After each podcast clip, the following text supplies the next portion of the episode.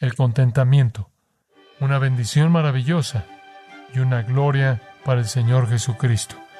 Si decimos que le pertenecemos, debemos estar contentos con lo que Él nos ha llamado a soportar.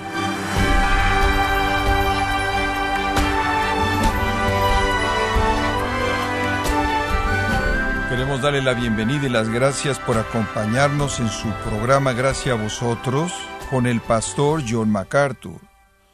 Un dicho popular dice que si usted no ha enfrentado pruebas es porque no ha vivido lo suficiente. Bueno, dado que se avecinan pruebas y luchas, la pregunta sería ¿cómo se prepara usted y se fortalece para enfrentarlas? Hoy John MacArthur continúa su estudio dándole una mirada a cómo puede demostrar contentamiento no solo en los buenos tiempos, sino también en los difíciles. En la serie Los pilares de la virtud cristiana, en gracia a vosotros. Simplemente a manera de comentarios generales, quiero hablar un poco acerca de la razón por la que creo que es tan importante reafirmar la naturaleza de la Iglesia. Vivimos en un tiempo en la actualidad en en el que hay una actitud en cierta manera indiferente hacia la centralidad de la Iglesia. Y con eso quiero decir que hay tantas personas que no están realmente comprometidas con la Iglesia. Me impactó que hay una mentalidad tan grande de consumidor en la Iglesia que lleva a algunas percepciones interesantes. Y simplemente pensé en algunas a manera de preparar un contexto para la importancia de nuestro estudio.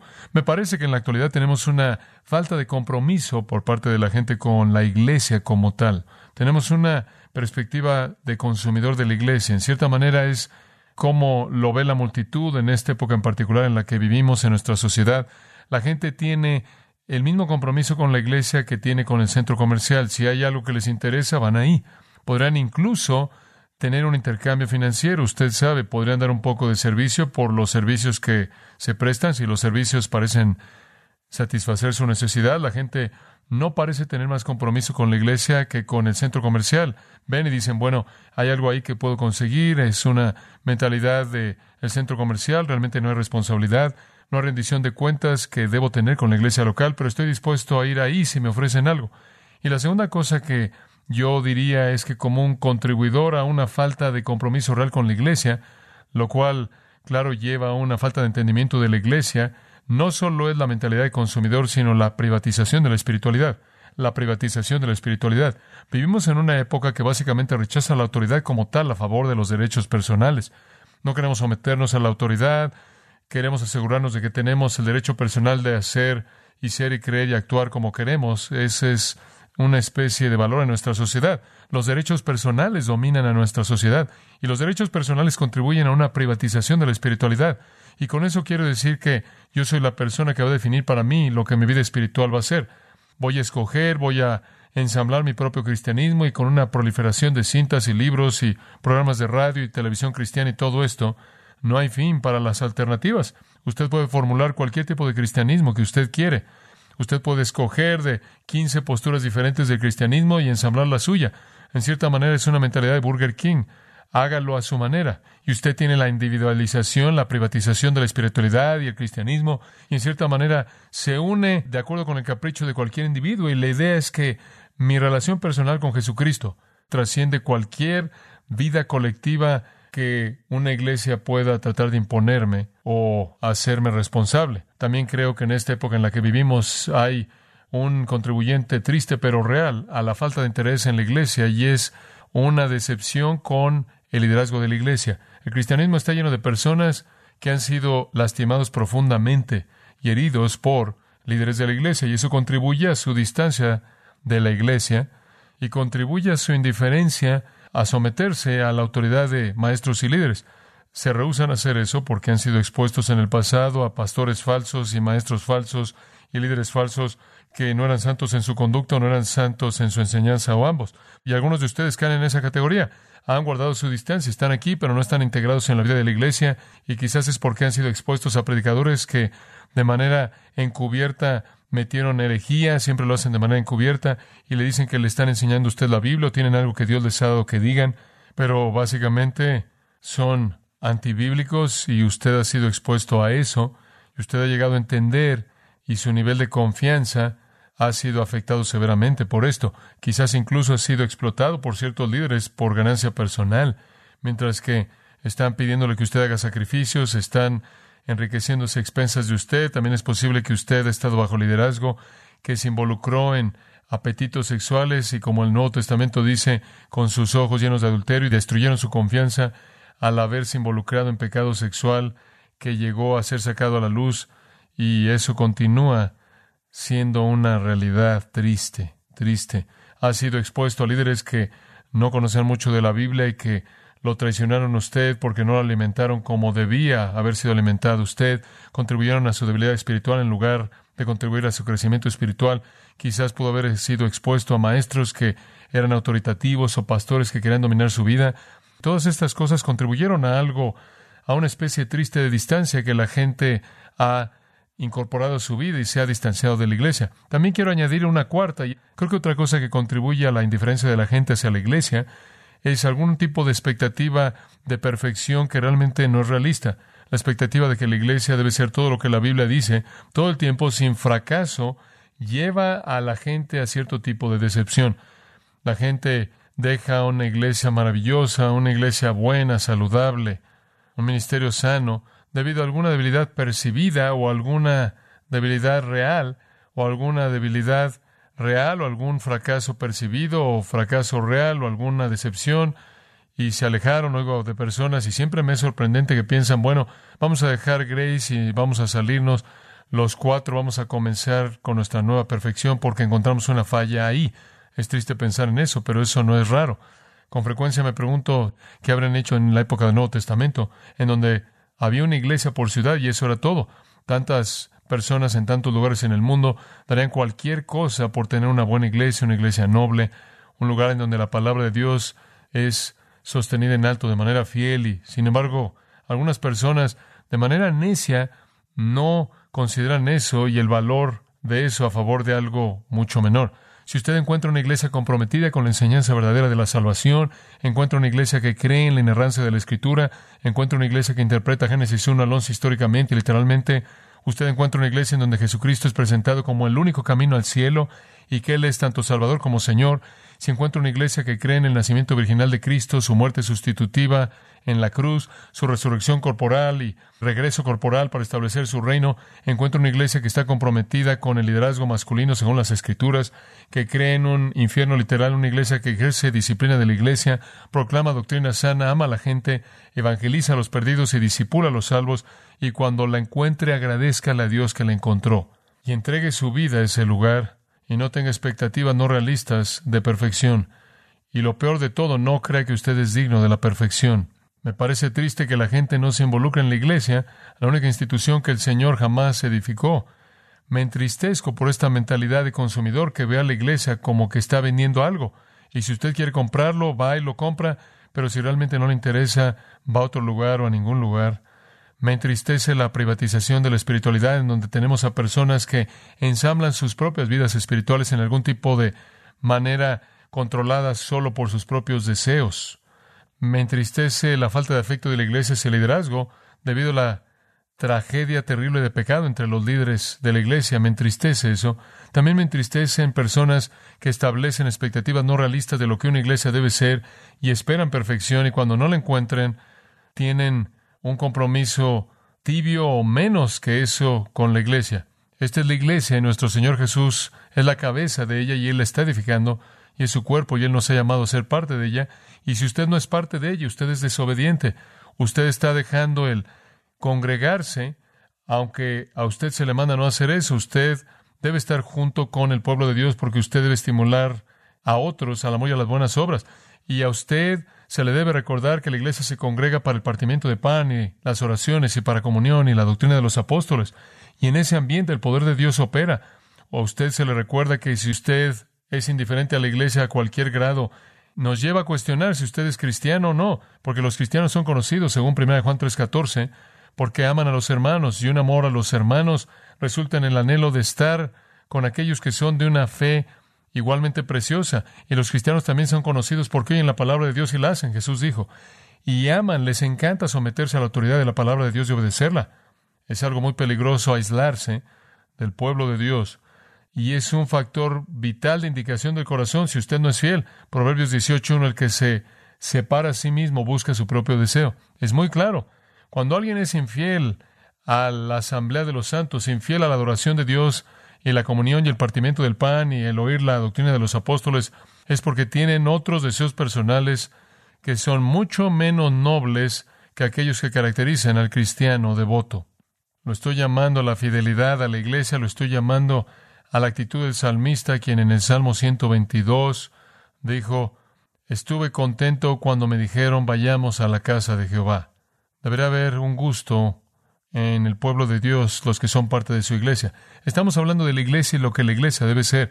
Otra de esas actitudes espirituales, esas actitudes espirituales en el interior de la iglesia, en donde fluye su vida, es la actitud del contentamiento. El contentamiento. Hemos hablado de las actitudes espirituales, de la fe, amor, humildad, unidad, compasión, perdón, gozo, gratitud. Y hemos hablado de cuán esenciales para la vida de la iglesia esas actitudes espirituales porque llevan la vida de la iglesia. Son los órganos internos en el cuerpo de Cristo mediante los cuales la vida fluye y genera ministerio. Y una de esas actitudes esenciales es la actitud del contentamiento, el contentamiento. Qué palabra tan rica, significa estar satisfecho estar satisfecho. Y como dije en la pequeña introducción que di, hay tantos cristianos que no están satisfechos. No están satisfechos. Ahora, eso está siendo alimentado hoy día. Y eso está siendo alimentado a un nivel enorme. Oímos de todos esos ministerios que son dirigidos a necesidades percibidas. Y estaba leyendo un libro esta semana, y es un libro relativamente nuevo que tiene un cuento realmente revelador. Es un proyecto de investigación de toda la iglesia que es amigable con el consumidor, que está diseñada en torno a necesidades y con la ayuda de personas que han comenzado ese movimiento siendo entrevistados en profundidad en un periodo de dos y medio años. Afirman que lo que motiva a su ministerio es llevar a la gente a una satisfacción personal, a reconocer que la gente no está satisfecha y necesita estar satisfecha y estar realizada. Bueno, eso puede oírse bien al principio, pero cuando usted estructura un ministerio que está diseñado abordar a la gente en base a una falta de satisfacción y diseñar todo en torno a eso y mediante eso acercarlos a Cristo, usted ha vendido a todo el mundo la satisfacción personal como una meta viable. Y cuando usted tiene esas personas y las ha acercado a Cristo, todavía van a estar consumidos con la pregunta de que están satisfechos o no. Usted les ha prometido que Jesús los va a satisfacer y no sé usted, pero hay muchas cosas en la vida, incluso en Cristo, que desde el punto de vista de la comodidad humana no son muy satisfactorias. Como un escritor dice, al esforzarse por identificarse con esta persona que no es de la iglesia, identificar todas sus necesidades y escoger su necesidad para estar satisfecho, al esforzarse a moverlo del mundo a la iglesia, usted acaba de mover la iglesia al mundo, porque ha redefinido su necesidad más grande como la satisfacción personal. Ahora, usted tiene una iglesia llena de personas que se le ha enseñado que lo más importante es la satisfacción personal definida en términos humanos. Qué situación tan trágica tener que enfrentar eso. Y entonces en nuestra sociedad constantemente se nos está vendiendo el que estamos insatisfechos. Así es como opera el mundo de la publicidad. Es que usted esté insatisfecho, que no esté contento y hacer que su satisfacción personal sea lo más importante en su vida. La realidad es que no importa en absoluto. Nada en este mundo que se va a quemar, nada en este mundo pasajero realmente debe estar ligado a nuestro contentamiento, a nuestra satisfacción, nada. El contentamiento es una palabra bíblica. Pablo dijo en 1 Timoteo 6:6, la piedad con contentamiento es gran ganancia. Y después en el versículo 8 Pablo dijo, teniendo sustento y abrigo, estemos contentos. El escritor de Hebreos en el capítulo 13, versículo 5 dijo, Estad contentos con lo que tengáis, porque él dijo, Nunca os dejaré ni os desampararé. Entonces la Biblia habla mucho del contentamiento y básicamente nos manda estar contentos. Es otra de esas actitudes espirituales esenciales en la vida de la iglesia. Usted necesita estar contento. A usted se le manda estar así. Bueno, conforme pensé en esa actitud maravillosa, esa actitud maravillosa que debe permear nuestras vidas, me pregunté en dónde la escritura encontraría esta ilustración la más importante de eso, y la encontré fácilmente. El primer lugar al que fui, Filipenses capítulo 4. Acompáñeme a Filipenses capítulo 4. Ahora, conforme el apóstol Pablo escribe este epístola a los filipenses, usted necesita conocer un poco de sus circunstancias. En el momento en el que él está escribiendo, él es un prisionero. Él es un prisionero. Él está en la ciudad de Roma, la gran metrópolis del Imperio Romano, y debido a su predicación del Evangelio, que ha producido tantos problemas entre los judíos y los gentiles, él ha terminado como prisionero. En cierta manera es un encarcelamiento modificado porque tiene cierta privacidad en lugar de estar en el calabozo con el resto de la gente. Aparentemente hay cierto tipo de ambiente privado en el que él está encadonado a un soldado romano. Ahora, sabemos que él fue encarcelado en la prisión sucia, probablemente en la prisión mamertina, la cual todavía es visible si usted va a Roma, pero en esta ocasión en particular parece como si estuviera encarcelado en un ambiente privado en el que está en condiciones algo difíciles, encadenado a un soldado romano. Él está en aislamiento de sus amigos, de la gente, él no puede salir y entrar como él quisiera, él no puede predicar y ministrar, él ha perdido toda la libertad y él ha perdido la privacidad, continuamente encadenado a un soldado romano. Él solo tiene lo necesario para vivir, lo mínimo de alimento y bebida y ropa. Él está afligido con la dificultad de estar cautivo y en ciertas maneras estar encadenado a una persona sería peor que estar en una celda, en una cárcel o incluso en una celda llena de prisioneros. Él solo tiene lo necesario en su vida. En ciertas maneras, esta es la peor condición humana posible. Son unos cuantos amigos, ocasionalmente pueden encontrarlo y tener comunión con él. Él está en esta condición esperando un juicio ante Nerón, un juicio que podría terminar en su ejecución. Él sabe eso. Él ha sido privado de toda comodidad humana. Él es un hombre solitario, por así decirlo, en términos humanos. Todo movimiento de su mano, conforme escribe, hace que se mueva la cadena a la que él está, con la que está encadenado al soldado. Es en ese ambiente que leemos Filipenses 4, 11. No lo digo porque tenga escasez, pues he aprendido a contentarme cualquiera que sea mi situación. Qué lección tan bendita para ser aprendida. Usted no tiene eso sin aprender. Hay un proceso para aprender el contentamiento. Aquí está en esta condición horrible, aislamiento, sin privacidad, encadenado, encarcelado, y él dice, he aprendido a contentarme. Aquí está la descripción de un hombre contento. Este es, y este es el tipo de hombre del que necesita aprender porque este es un hombre sin nada, absolutamente nada. En primer lugar, quiero señalar que él no conocía nada de una mentalidad de víctima. Él no conocía absolutamente nada de una mentalidad de víctima. Él no tiene nada que decir de la dificultad de su encarcelamiento. Él no tiene nada que decir del proceso judicial injusto al que ha sido expuesto. Él no tiene nada que decir del odio inmerecido de los judíos o de la hostilidad inmerecida de los gentiles. Él no tiene nada que decir de sí mismo que fue maltratado, abusado, etc. Él no conoce nada acerca de ser una víctima. Hombre, en nuestra sociedad, eso está muy lejos de la mentalidad de la actualidad, ¿no es cierto? En donde todo el mundo es una víctima de todo.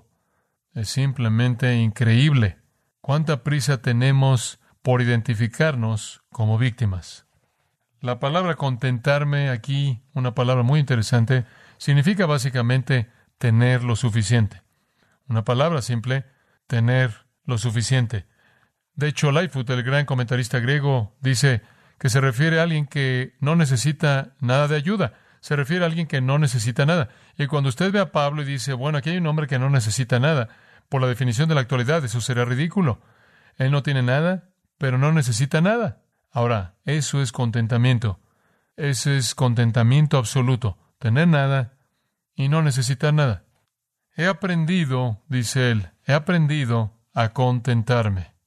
En el versículo 12 lo vuelve a decir, estoy enseñado. Estoy enseñado. De nuevo él usa este verbo enseñar.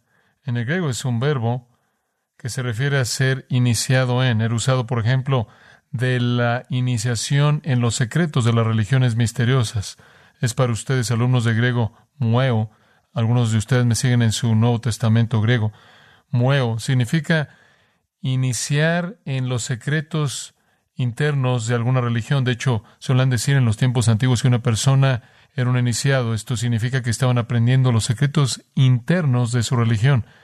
Pablo dice, he aprendido el secreto, he sido iniciado, he aprendido a cómo estar contento. Ese es un secreto que no conoce la mayoría de la gente y francamente esta es una de las dificultades que usted debe soportar en nuestra sociedad. Entre más tiene usted, más difícil es aprender esta lección. Es mucho más fácil para la gente que no tiene nada. Es mucho más fácil para la gente en la India aprender a estar contentos de lo que es para nosotros, porque definimos la vida tanto en términos de lo que tenemos. Estamos tan acostumbrados a estas cosas. Pablo dice, estoy enseñado. Ahora la pregunta que viene a mi mente es, ¿cómo aprendes esto? ¿Cómo puedes estar tan satisfecho? ¿Cómo puedes llegar al lugar en tu vida en donde dices, no tengo nada y no necesito nada? ¿Cómo puedes llegar ahí? ¿Cómo puedo aprender esa lección? ¿Cómo puedo ser iniciado en el contentamiento? ¿Cómo puedo dejar de estar en esa montaña rusa que sube y baja dependiendo de cómo las cosas van? ¿Cómo puedo superar el ser maltratado por mi cónyuge o mi familia, mis papás, mis amigos, mi jefe, mi maestro, mi profesor, que me dio una calificación baja? ¿Cómo puedo estar por encima de sentirme como una víctima, como que no estoy recibiendo lo que es justo y lo que es correcto? ¿Y ¿Cómo puedo elevarme por encima de eso y decir, oye, no tengo nada y no necesito nada? Yo tengo lo suficiente, estoy contento, no tengo ninguna necesidad. ¿Cómo puedo subirme a esa especie de avión y simplemente quedarme ahí y no subir y bajar dependiendo de cómo las cosas van en mi mundo? Bueno, vamos a descubrirlo en este pasaje. Hay cinco principios que usted debe aprender si va a estar contento Cinco principios. Son los secretos del contentamiento y cuando usted los aprenda, usted pasará al contentamiento. Número uno. Confíe en la providencia de Dios. Confíe en la providencia de Dios.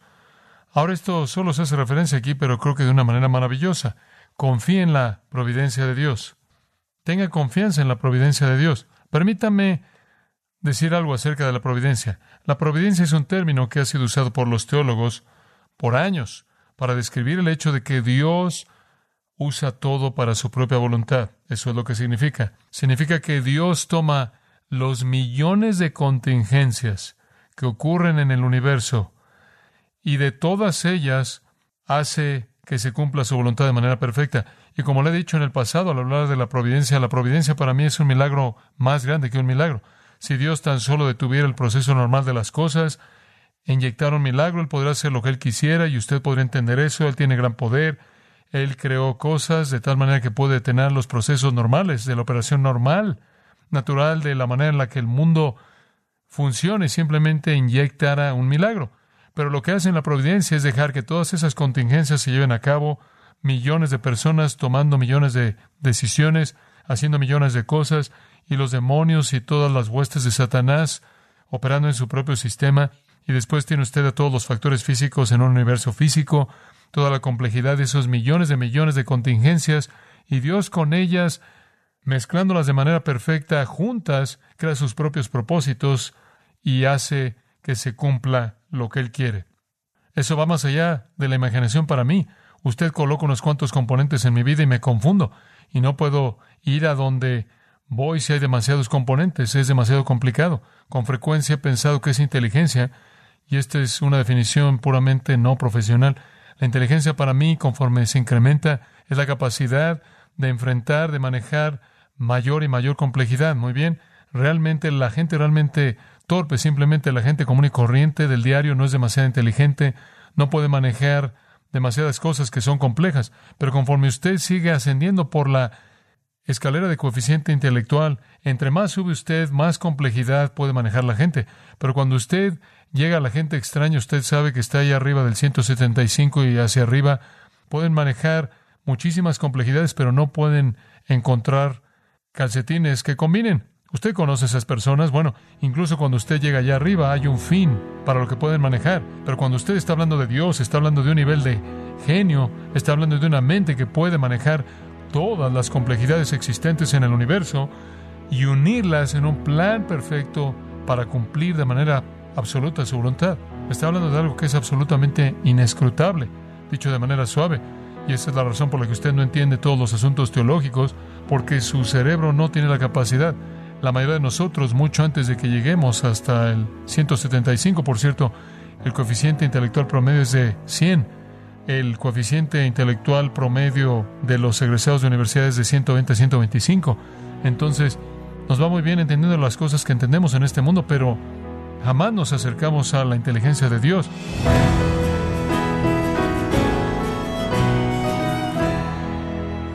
Este ha sido John MacArthur recordándonos que desarrollar y practicar el contentamiento y la satisfacción en Cristo en toda circunstancia es una señal de madurez espiritual y crecimiento en la santificación personal, en la serie Los pilares de la virtud cristiana, en gracia a vosotros.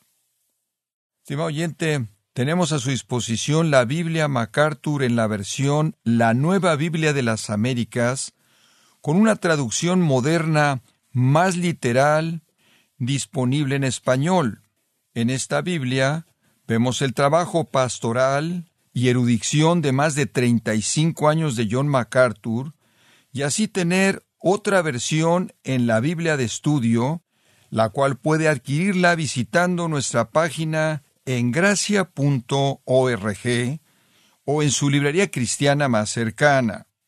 Y también le recuerdo que puede descargar todos los sermones de esta serie Los pilares de la virtud cristiana, así como todos aquellos que he escuchado en días, semanas o meses anteriores, animándole también a leer artículos relevantes en nuestra sección de blogs en gracia.org. Si tiene alguna pregunta o desea conocer más de nuestro ministerio, como son todos los libros del pastor John MacArthur en español, o los sermones en CD, que también usted puede adquirir, escríbanos y por favor mencione la estación de radio por medio de la cual usted nos escucha en gracia a vosotros. Es importante conocer no solo el país y ciudad de donde usted nos escucha, sino también la radio. Para quienes contactan nuestro ministerio por primera vez, pueden solicitar una copia del mensaje de promoción sin costo alguno, un mensaje por oyente únicamente. Si usted vive en los Estados Unidos o Puerto Rico, escríbanos a Gracia Vosotros, P.O. Box 4000, Panorama City, California 91412 o puede escribirnos a través del siguiente correo electrónico radio arroba Bueno, en nombre de John MacArthur y el personal de este organismo, queremos darle las gracias por su tiempo y sintonía y queremos pedirle que no deje de orar por este ministerio, como también por la estación de radio por la cual usted nos escucha de lunes a viernes. Este es su amigo Miguel Contreras, invitándola a que sintonice nuestra próxima edición para que juntos continuemos desatando la verdad de Dios un versículo a la vez. No se lo pierda, aquí en Gracia Vosotros.